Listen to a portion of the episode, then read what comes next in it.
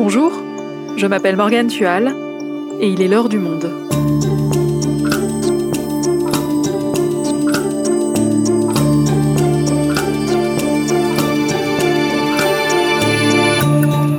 Aujourd'hui, direction la Chine. Mi-septembre, le pays a décidé de limiter le temps d'utilisation de l'application TikTok à 40 minutes par jour chez les moins de 14 ans. Quelques semaines plus tôt, il s'en était pris aux jeux vidéo en ligne. Interdiction pour les adolescents de jouer la semaine et limitation à 3 heures le week-end. Frédéric Lemaître est correspondant du Monde à Pékin.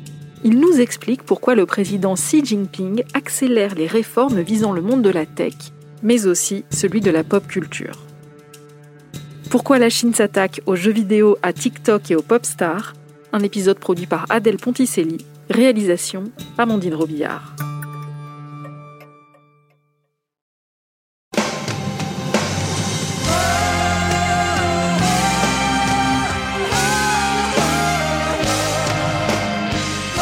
Que vous écoutez, c'est le générique d'une des séries chinoises les plus populaires de tous les temps, My Fair Princess. Ces actrices, qui étaient alors inconnues, sont devenues des idoles pour les ados de l'époque. C'était à la fin des années 90. Parmi elles, Zhao Wei. Actrice et chanteuse pop, elle est devenue au fil des années réalisatrice mais aussi femme d'affaires. En 2015, elle déposait ses empreintes sur le mythique Hollywood Boulevard à Los Angeles. Cela fait longtemps que je suis actrice et réalisatrice.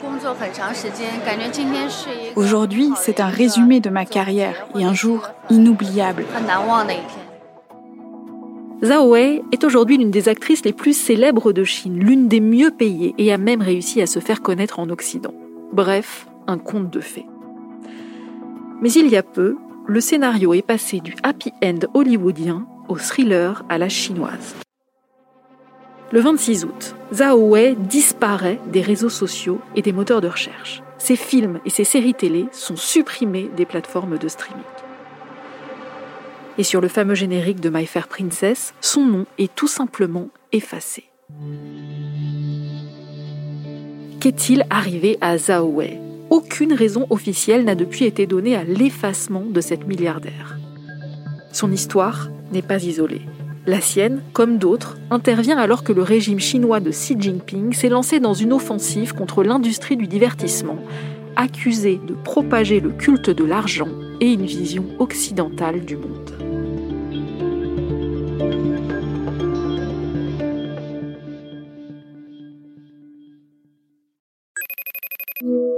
Salut Frédéric, tu m'entends bien?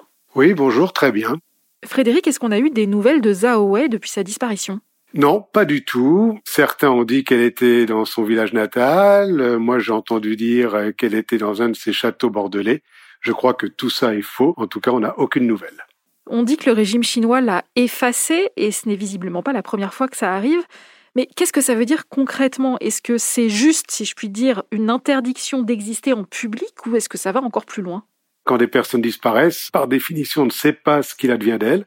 En général, au bout d'un moment, la police prévient des avocats, mais parfois des gens sont sans nouvelles pendant des années de leurs proches et qu'ils croient morts, à tort ou à raison. Il y avait une actrice très célèbre euh, qui était Fan Bingbing qui a aussi disparu et elle est réapparue au bout d'un certain temps. Et là, maintenant, elle apparaît dans des tout petits rôles, etc. Il y a également un livre qui a fait beaucoup de bruit depuis quelques semaines, écrit par un milliardaire qui est à Londres, dont la femme chinoise, milliardaire, a disparu en septembre 2017.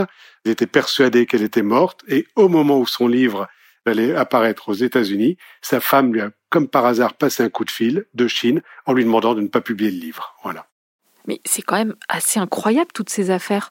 Est-ce qu'on sait, euh, dans le cas de Zhao Wei, pourquoi le régime s'en serait pris à elle? Oui, alors enfin, on le sait, on n'a pas d'explication euh, officielle, mais cette femme représente à la fois la bon la culture, une culture populaire, c'est une star, mais également la richesse. C'était une femme d'affaires. Elle représentait aussi d'une certaine manière un peu euh, l'Occident, les valeurs occidentales. Donc on peut dire qu'elle cochait à peu près toutes les cases pour être visée dans le climat actuel. Elle avait été interdite sur les marchés financiers avec son mari euh, il y a déjà quelques années On dit par ailleurs qu'elle est proche de Jack Ma, le fondateur d'Alibaba, qui lui-même n'est plus en odeur de sainteté, si je puis dire, à Pékin. Donc euh, il y a pas mal de raisons qui pourraient expliquer sa disparition. Tu viens d'évoquer Jack Ma, donc le fondateur d'Alibaba, c'est une sorte d'Amazon chinois. Lui aussi, d'ailleurs, avait disparu en fin d'année dernière avant de réapparaître trois mois plus tard. Tu nous as parlé tout à l'heure de Fan Bingbing, encore d'une autre femme. Ça veut dire que ces disparitions sont courantes? C'est quoi en fait le lien entre toutes ces affaires?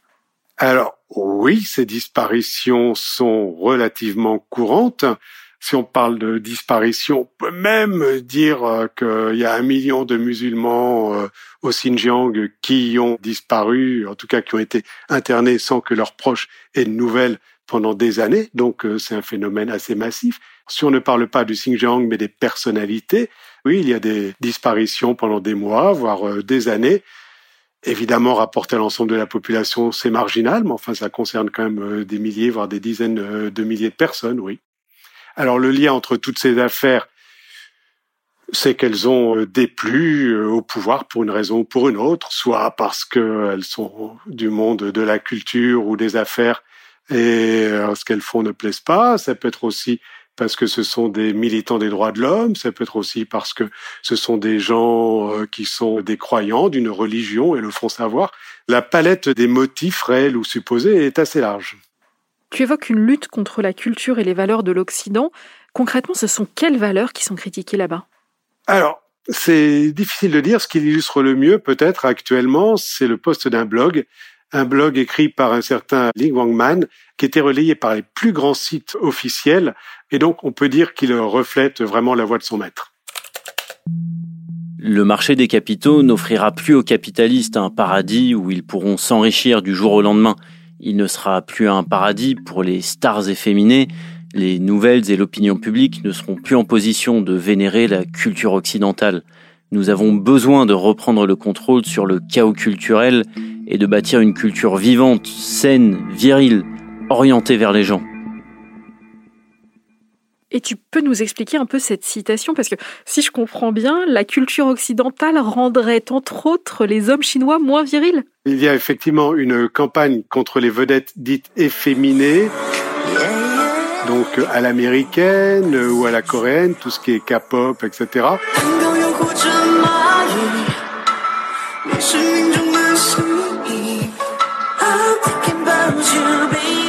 Bon, là vous ne voyez pas car on est dans un podcast, mais sur la vidéo prise en concert de cette chanson du groupe Nine Percent, un groupe chinois très connu, on voit neuf jeunes hommes. Ils portent des bagues, du maquillage aussi, on dirait. Il y en a un qui a un décolleté imberbe. C'est cette masculinité plus androgyne qui déplaît. C'est quoi la bonne masculinité pour la Chine? Ils mettent en avant disons, la virilité dans la représentation traditionnelle de l'homme chinois, le combattant, le, le guerrier, euh, bon. On note depuis un an, et c'est sans doute euh, lié, le fait que les euh, plusieurs militants LGBT ont été euh, ont été arrêtés ou ont, ont, des difficultés pour exprimer leurs convictions. C'est plus dur pour eux maintenant que ça l'a été et c'est sans doute lié à cette campagne en cours. Voilà, LGBT sont liés à l'Occident et ça qu'il faut comprendre, c'est l'Occident est en déclin alors que la Chine est au contraire en train de prendre le pouvoir et donc tout ce qui est lié à l'Occident ne peut que empêcher la Chine de progresser comme elle devrait l'être si elle était fidèle à ses valeurs traditionnelles. Donc on a des stars effacées qui disparaissent du jour au lendemain, on a aussi ces discours contre la culture occidentale. Est-ce que l'État a mis en place d'autres façons de lutter contre cette culture? Ah oui, bien sûr, bien sûr, bien sûr. D'abord, il y a maintenant des règles à la télévision depuis euh, début septembre qui détermine très précisément qui peut être invité, qui ne l'est pas, façon dont on rémunère ou pas les gens qui passent dans les émissions. Les artistes symboles d'une certaine décadence ne sont plus invités. Et puis par ailleurs, il y a même, ça va jusqu'à une réécriture positive, entre guillemets, des algorithmes qui ne doivent plus mettre en avant, comme ça peut l'être jusqu'à maintenant, des groupes de culture pop, etc., ou tout ce qui véhicule la culture de la jeunesse, oui. Les algorithmes, ce sont des programmes informatiques qui peuvent nous suggérer des contenus en fonction de notre profil et de ce qu'on a consulté avant. Par exemple, si j'ai regardé The Crown, l'algorithme de Netflix va me proposer un documentaire sur la princesse Diana. Mais là, ça veut dire que l'État chinois va contrôler ce qui va être proposé. Absolument. Ces algorithmes devront désormais être enregistrés auprès des régulateurs et les recommandations fournies par les algorithmes devront respecter les valeurs, euh, disons les valeurs mainstream et diffuser activement une énergie positive. Ça, c'est en chinois dans le texte. Et côté pop culture, il n'y a pas que les stars considérées comme occidentalisées qui semblent poser problème, puisque visiblement le réseau social TikTok est lui aussi visé. Oui, alors pour TikTok, l'application de vidéos courtes très populaire en Chine, elle ne sera plus accessible aux moins de 14 ans au-delà de 40 minutes par jour, ainsi qu'entre 22 heures et 6 heures du matin.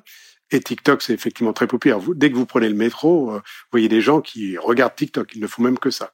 Et pourquoi TikTok est visé comme ça par les autorités chinoises? TikTok est visé pour euh, plusieurs raisons, sans doute parce que là aussi TikTok est supposé véhiculer certaines valeurs qui déplaisent au gouvernement, parce que les jeunes passent trop de temps sur TikTok. Je pense que les autorités veulent davantage contrôler l'emploi du temps des jeunes et des adolescents.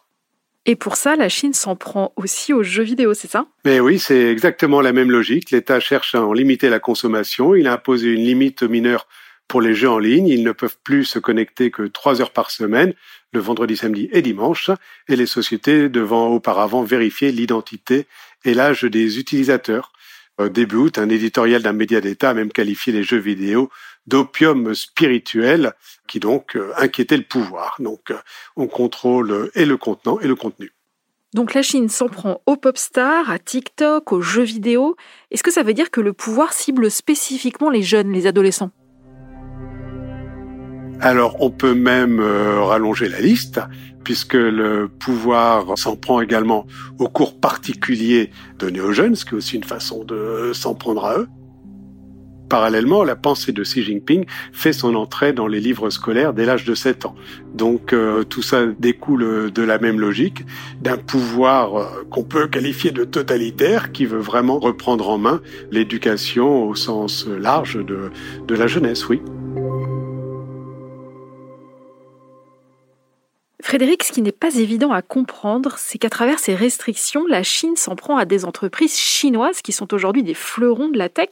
On pense à la maison mère de TikTok qui fait un carton dans le monde entier, qui est chinoise. Euh, le numéro 1 mondial des jeux vidéo est chinois aussi, c'est Tencent. Vu d'ici, ça donne l'impression que la Chine pénalise ses propres entreprises. Oui, vu de Chine aussi, ça donne l'impression que la Chine pénalise ses propres entreprises, je vous rassure. L'exemple le plus parlant, c'est l'entrée en bourse avortée de Didi, le Uber chinois. Fin juin, euh, cette entreprise géante donc s'est euh, introduite au Nasdaq en croyant pouvoir se dispenser d'obtenir le feu vert des autorités chinoises. Et pof, 48 heures plus tard, Didi a été interdit de recruter des nouveaux clients en Chine, donc quand même sur euh, son marché essentiel.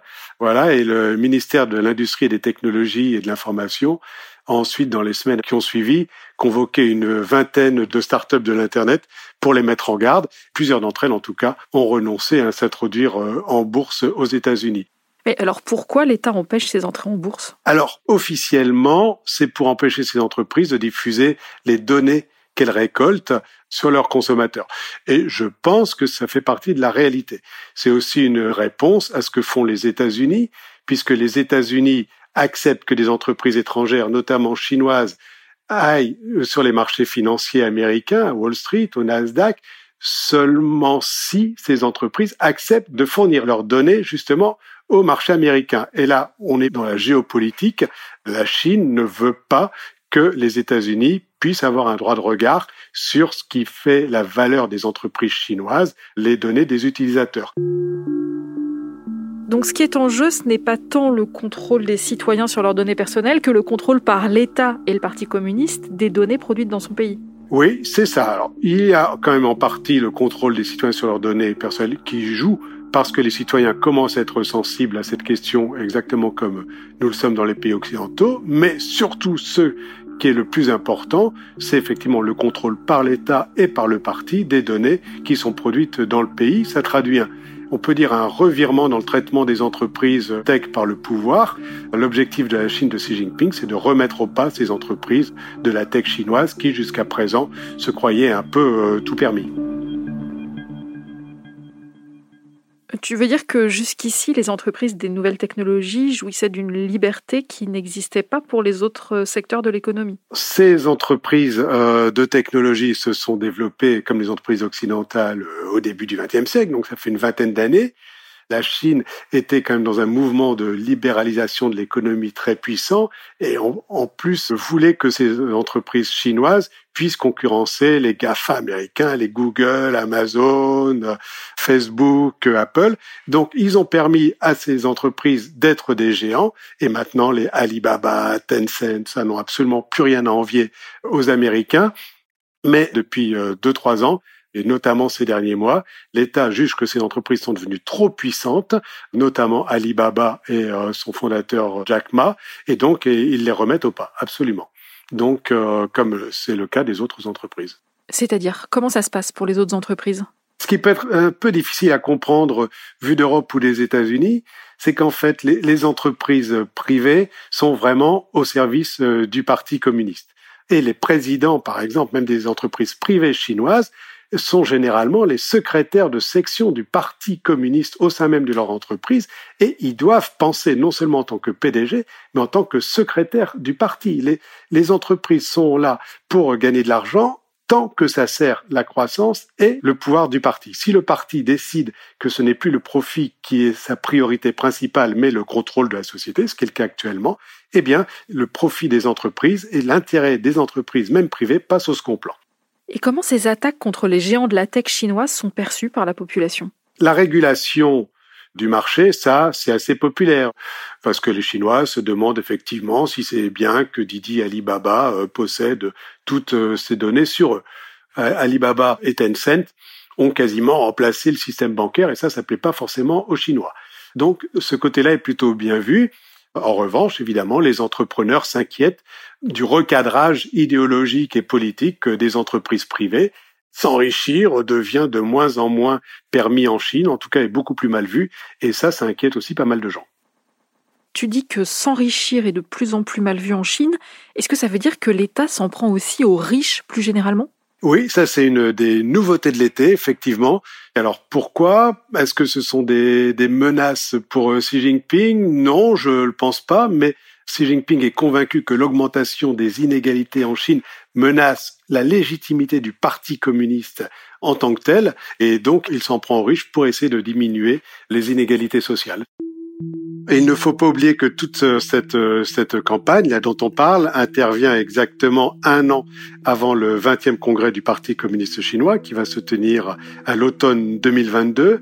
Xi Jinping, qui a pourtant déjà fait deux mandats, va très très vraisemblablement se représenter pour au moins un troisième mandat de secrétaire général du parti et sans doute aussi de président de la République et sans doute aussi de président de la commission militaire centrale. Bon, et donc Xi Jinping, à sa manière, il est en campagne et il fait une campagne à gauche toute, une gauche nationaliste euh, aux caractéristiques chinoises. Frédéric, pour finir, on a vu passer l'expression révolution culturelle 2.0 pour qualifier tout ce dont on vient de parler. Est-ce qu'on peut dire ça? On pourrait dire oui, parce que c'est bien une révolution, en tout cas du monde de la culture, hein, en partie. Tout le début de notre entretien le prouve. D'un autre côté, je suis assez mal à l'aise là-dessus, parce que la révolution culturelle, c'est vraiment le chaos organisé par, par Mao. Or, ce sont des millions de personnes qui ont été persécutées, il y a eu énormément de morts, etc. Bon, on n'en est évidemment pas là en Chine et euh, Xi Jinping est absolument contre le chaos. Au contraire, il est pour l'harmonie sociale et l'harmonie sociale, c'est l'ordre absolu. Donc, euh, je pense que pour Xi Jinping, on peut surtout parler de nationalisme, de populisme, plus que de culture du chaos. Merci Frédéric. Merci Morgane.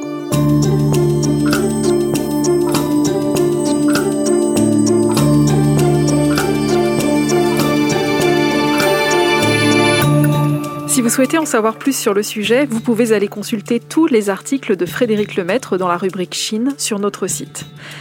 C'est la fin de l'heure du monde, le podcast quotidien d'actualité proposé par le journal Le Monde et Spotify.